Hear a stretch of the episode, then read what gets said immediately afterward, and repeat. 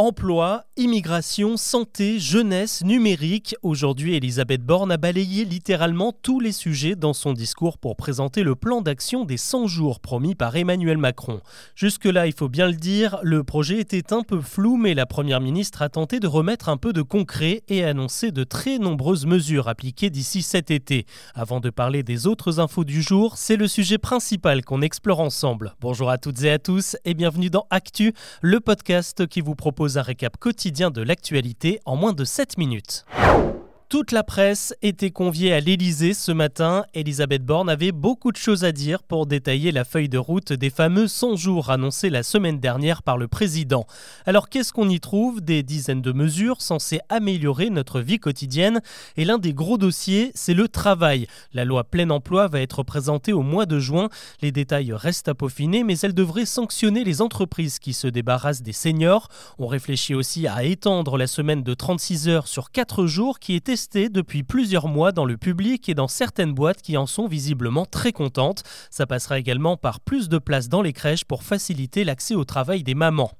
Autre chantier évoqué ce matin, celui de la santé. Le gouvernement veut désengorger les hôpitaux et pour lui, ça passera par l'embauche de 6000 assistants médicaux d'ici 2024 et la création de 2000 places supplémentaires dans les écoles d'infirmières. Vous suivez toujours Alors on enchaîne avec le volet sécurité. Là aussi, les effectifs vont gonfler avec le déploiement de 200 nouvelles brigades de gendarmerie et d'une unité de 150 policiers pour contrôler la frontière italienne face au flux de migrants. À ce sujet, la loi immigration annoncée avant l'été ne sera finalement discutée qu'à la rentrée. Elle prévoit de durcir les conditions d'attribution des titres de séjour et en même temps de régulariser de nombreux sans-papiers qui travaillent illégalement dans les secteurs qui manquent de main-d'œuvre comme le bâtiment. Ce matin, il était aussi question de la jeunesse. Un plan d'action va être présenté dans les prochaines semaines. Il prévoit de rénover les logements universitaires les plus dégradés, de favoriser la mixité sociale dans les écoles et d'encourager encore plus d'adolescents à participer au service national universel. D'ailleurs, l'État réfléchit toujours à le rendre obligatoire.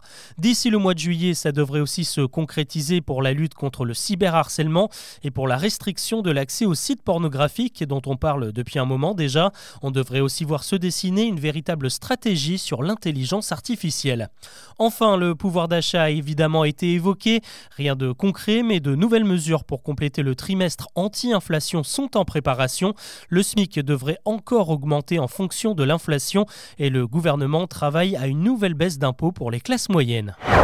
Voilà pour ce gros pavé d'actualité politique et dans les autres infos du jour, il y a cette petite révolution au cœur de la police, un pas de plus vers la parité.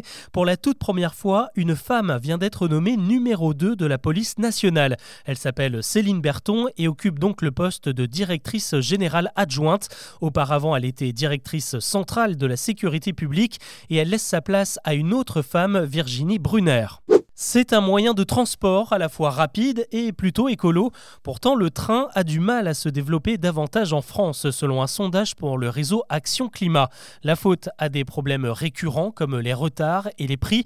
Un Français sur deux estime que les trains ne sont pas fiables sur les horaires et 40% les trouvent beaucoup trop chers. Sans surprise, le train est beaucoup plus apprécié par les moins de 35 ans. 85% l'utilisent régulièrement et même 91% en région parisienne. On reste dans les transports avec cet accord trouvé à la Commission européenne ce mercredi. Un projet de loi est en préparation pour imposer des carburants moins polluants dans les avions. Dans les prochaines années, tous les aéroports européens proposeront des alternatives comme le carburant de synthèse, de l'hydrogène renouvelable ou encore des biocarburants. La mesure va progressivement s'appliquer dès 2025 pour proposer finalement 70% de carburant vert d'ici 2050. Je ne vous apprends rien si je vous dis qu'une sécheresse historique nous attend cet été.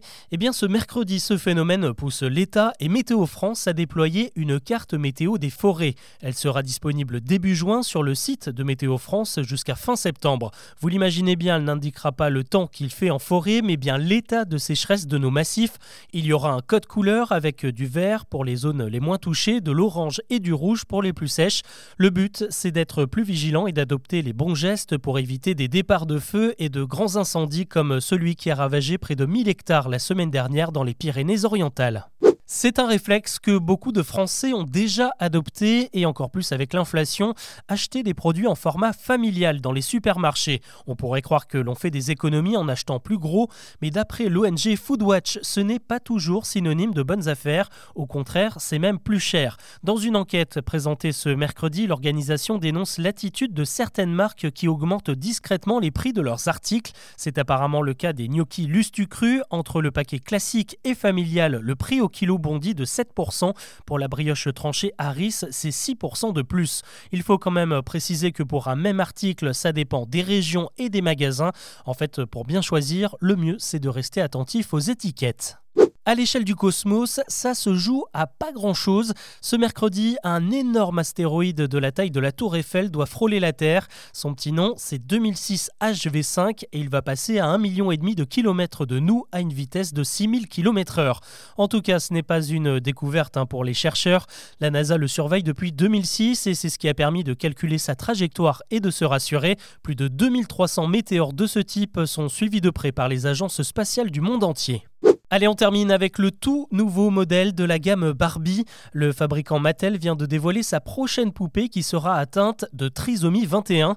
Elle a été conçue en partenariat avec la plus grande association américaine qui défend les personnes atteintes du syndrome de Down. Avec sa robe à fleurs jaunes et son ruban dans les cheveux et des traits du visage spécialement redessinés, elle arrivera bientôt dans les rayons français pour promouvoir la diversité. Ces dernières années, Barbie s'est littéralement réinventée en proposant des poupées toujours plus inclusives comme un modèle atteint de vitiligo, en fauteuil roulant ou encore équipé d'un appareil auditif.